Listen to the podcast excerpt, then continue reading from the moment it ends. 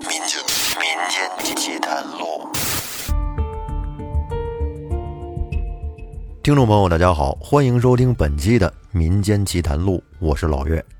这一期我给您说一个在香港流传很久的神秘故事。香港新界的北区分为上水、粉岭、沙头角和打鼓岭四个部分，在沙头角附近坐落着很多非常具有特色的原始村落，在其中有这么一个村子，它是三面环山，位置偏僻，外人很难找到进村的路，而这个村子名字叫索罗盆村。在明清的时候，索罗盆村的村民是日出而耕，日落而息，过着与世隔绝、自给自足的生活。然而有一天，不知道什么原因，全村数百个村民竟然在一夜之间销声匿迹，只留下了空无一人的村落。从那儿以后，这座村子的灵异事件便频频发生，并且一度成为全香港最恐怖的村子。那么，原本平静的村子究竟发生了什么事情呢？村里的人为什么会突然消失不见呢？接下来，老岳就给大家聊一聊香港所罗盆村村民的消失之谜。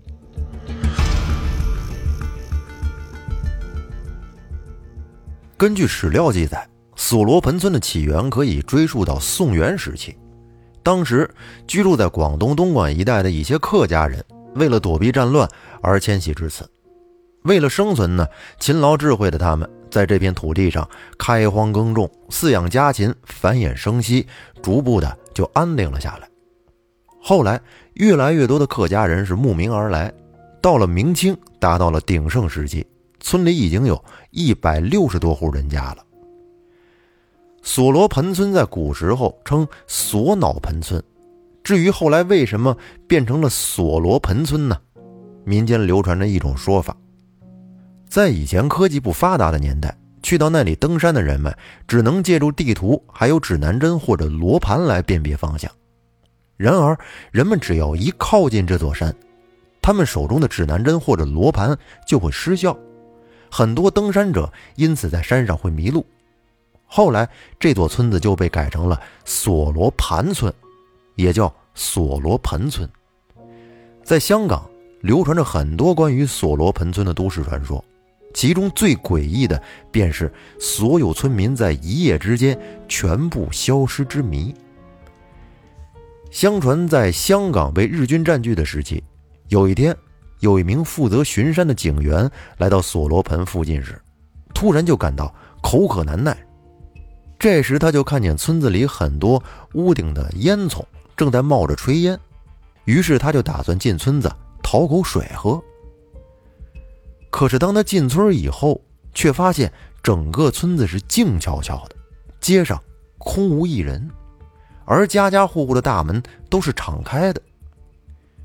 于是，他试着站在几户人家的门口，对着屋里边喊了几声，可是没有一个人回应他。后来，在好奇心的驱使下，他连续进了好几户村民家里。可奇怪的是，每户人家的地上都堆满了祭祀用品，房梁上都悬挂着一串铃铛，可是家里却没有一个人。当时虽然是大白天，但是眼前的一切却让这名警员感到后背发凉，因此他决定赶紧离开那儿。可此时，让他感到更加恐惧的是，他发现自己来的时候那条路不见了，只剩下了一条崎岖的小路，通往村子的深处。他是越想越害怕，竟然一屁股瘫坐在地上。没过一会儿，就什么都不知道了。也不知过了多久，这名警员迷迷糊糊的睁开了眼睛，他惊讶的发现。自己来的时候那条路又出现了，于是他便使出了吃奶的劲儿，跑出了村子。回到警局以后，他便将自己的这段经历告诉了同事。尽管他发誓说自己遇到的是真事儿，但是却没有人相信他。后来有一名大胆的警长，为了验证这名警员说的事情的真伪，决定带着两名警员亲自去索罗盆村一探究竟。可是令人不寒而栗的是，这三个人去了之后再回来，竟然变得神情呆滞、魂不守舍，甚至一连几天都不说一句话。然后又有人请来了一个道士，让道士给看看。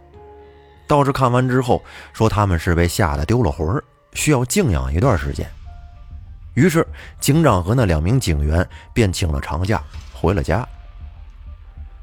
在几个月之后，这三个人恢复的差不多了，如期回到了警局。虽然说他们的神智恢复了正常，但是每当有人问起他们那天在村子里经历了什么事，这三个人都绝口不提。再后来，警长找来了一些专业人员，从科学的角度对村子进行观察和研究。但是让人不可思议的是，每次他们带进去的科学仪器在靠近村子的时候，都会全部失效；而在离开村子以后呢，这些仪器又恢复正常了。那既然科学无法解释，于是警方便请来了几位香港有名的风水大师。可诡异的是，那几位大师在进入索罗盆村之后，竟然不约而同的感到身体不适起来。有的大师发热，有的大师呕吐，还有的身体不受控制的在不停抖动。最后，这几位大师只能是匆匆离开了，而这件事儿也就不了了之了。尽管警方一直在试图封锁消息。但是发生在索罗盆村的怪事，还是在香港的风水圈、香港警界以及社会上少数人之间传得沸沸扬扬。再后来，为了平息这件事儿给人们带来的恐慌，也为了避免有人不小心误进入索罗盆村，警方便秘密的把这座村子给封锁了起来。从那儿以后，就再也没有人走进这个村子半步了。索罗盆村。就这样慢慢的荒废了，也彻底消失在了人们的视野和记忆之中。后来几十年过去了，时间来到了二十世纪八十年代，随着经济的发展，还有科技的进步，香港历史上一些令人匪夷所思的诡异事件也被扒了出来，其中就包括了当年被封锁的索罗盆事件。人们对这个神秘的村子又产生了好奇之心，因此呢。民间有人组建了小型的登山队伍，准备去索罗盆村一探究竟。不少媒体记者也都使出了各种办法，寻找当年进入过索罗盆村的那几位警员。他们都想解开这个尘封已久的谜团。他们都想知道当年那几位警员到底经历了什么事情，还有一百多年前的索罗盆村究竟发生了什么。可是，想要找到索罗盆村可不是那么容易。随着岁月的变迁，当年进村的山路早已经长满了荒草。根据当年进过村的警员回忆和描述，索罗盆村位于山谷中，三面环山，而且位置比较偏远，不熟悉情况的人很难发现它，以至于很多登山爱好者踌躇满志的来，在山脚下徘徊了很久之后，就因为找不到进村的路。而失望的返回。然而，关于索罗盆村的都市传说却没有因此而平息，反而越传越广，也有越来越多的人想去那儿一探究竟。在这些猎奇者当中，有一支专业的登山探险小队，他们一共有六名成员，全都有着非常丰富的登山经验。这几个人选了一个黄道吉日，一大早。便背上了专业的登山设备出发了。毕竟是专业的嘛，经过了一番艰难的摸索，他们终于找到了进村的小路，并且在天黑之前抵达了传说中的索罗盆村。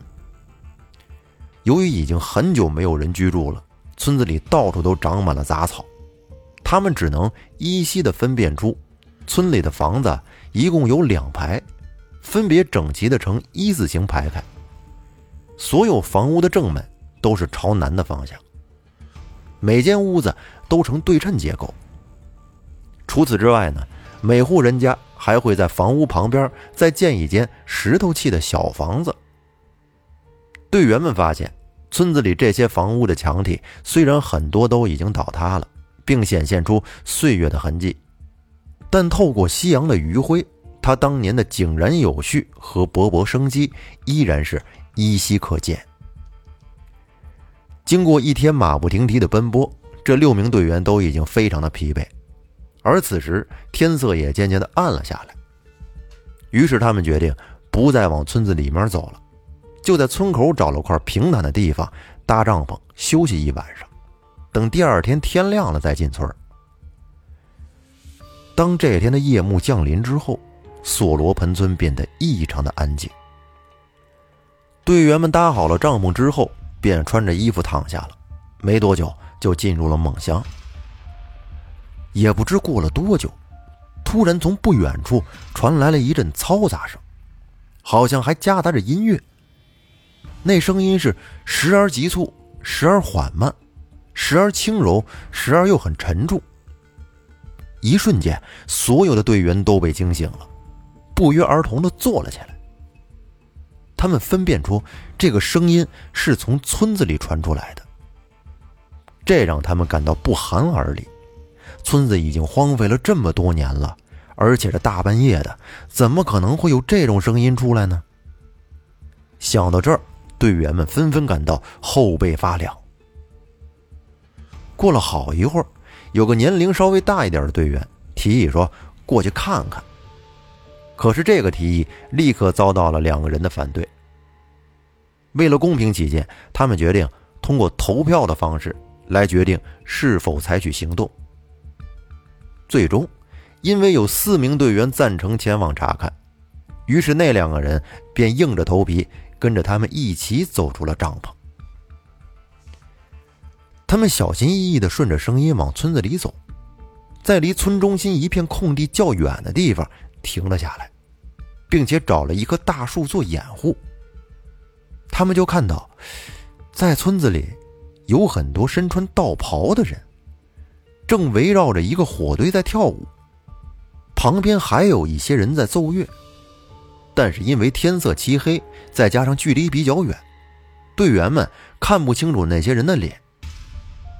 这个时候，队员中那两个胆子比较小的已经吓得站都站不住了，于是他们拿起相机拍下了几张照片，之后就心惊胆战的回到了帐篷里。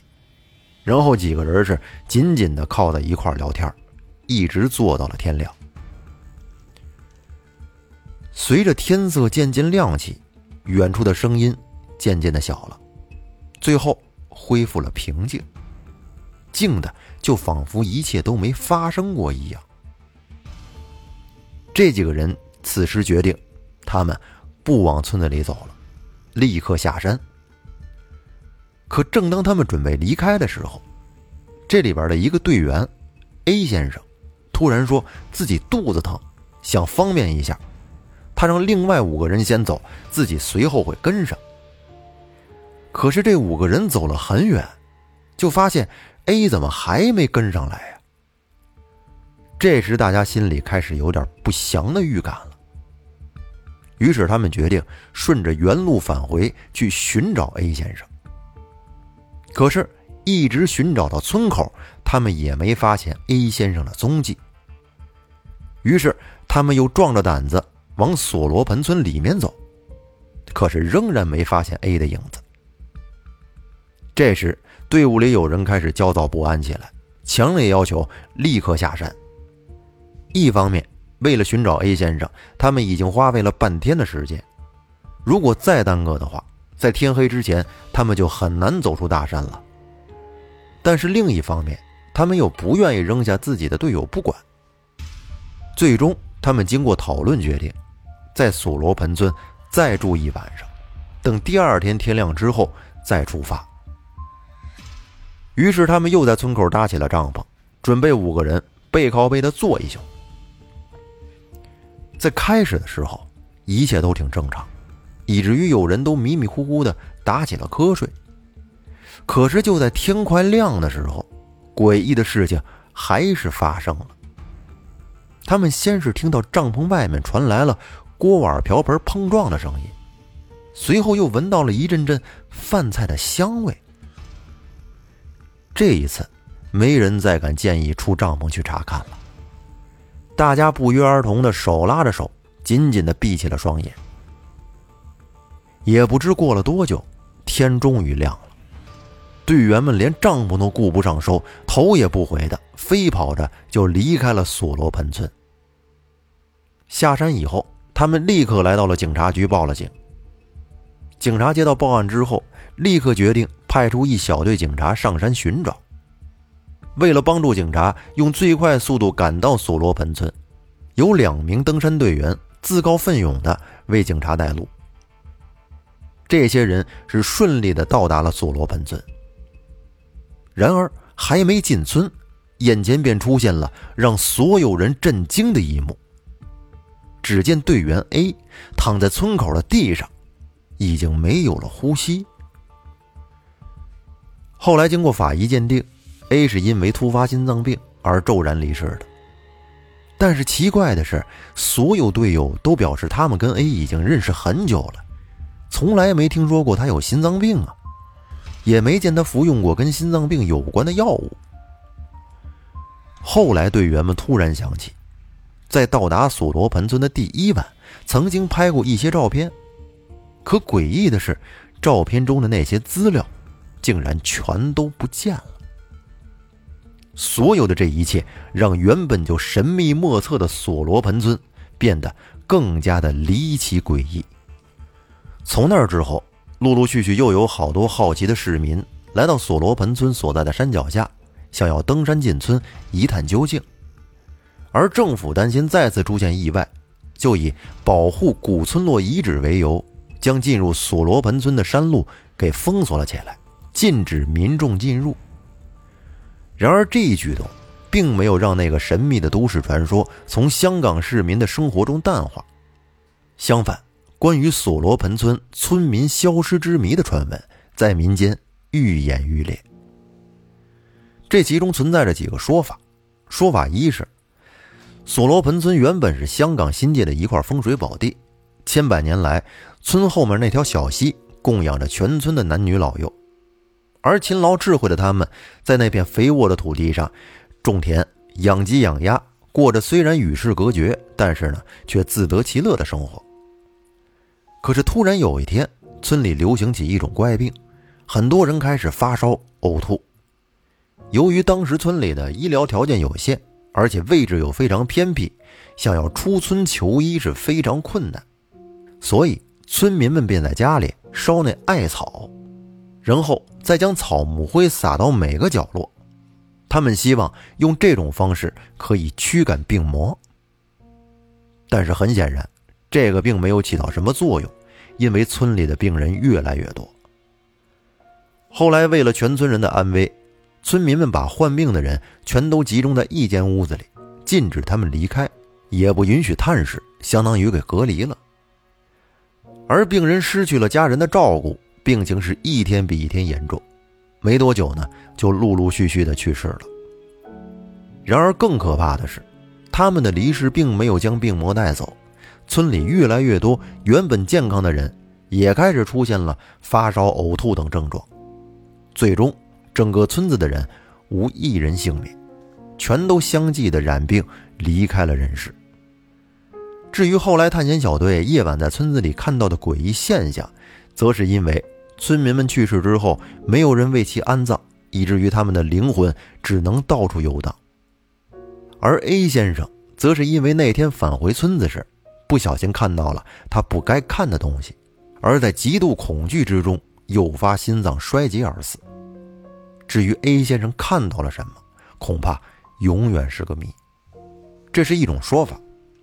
还有一种说法，因为村子的历史悠久，千百年来村民们一直在此安居乐业。但是到了日据时期，有一支日本军队偶然发现了这座与世隔绝的村子，他们便闯入村子里，开始了肆无忌惮的烧杀掠夺。而这些日本鬼子抢占完村民的财物之后，又将手无寸铁的村民们全部给杀害了。从那以后，这村子就彻底荒废。变成了一座无人村，这是第二种说法。还有一种说法是说，这村子里的磁场非常强大，因此政府相关部门打算在这里进行一些秘密的实验和研究。于是呢，村民们便被安置到了别的地方。由于保密的需要，因此有人自始至终都守口如瓶。反正关于索罗盆村村民消失之谜的说法，几十年来从来就没有断过。然而，也只是限于口口相传，真实性呢无从考证。而因为好奇而偷偷进来探险的人们，也从来没有断过。直到2007年，有一位年过八旬的老人站了出来，他告诉媒体，说自己就是索罗盆村人。而原本住在索罗盆村的人，全部都是黄氏客家人。当初为了躲避战乱，他们的祖先从北方迁居到这里。最初，他们居住在荔枝窝村。清代初期，随着人数越来越多，有限的土地资源没有办法养活更多的人，于是呢，他们经过协商，便决定迁移到别的地方。就这样，一个独立的村落就此形成，它就是。索罗盆村。这个老人说，最开始索罗盆村中还居住着很多另一个姓氏的村民，杨氏客家人。后来也是因为人口增加而集体迁到了打鼓岭，成立了一个新的村落。大约从七十年代开始，索罗盆村便有一些有想法的村民开始陆续的离开村子，到城市里去谋生。有人甚至离开香港，去国外寻求发展。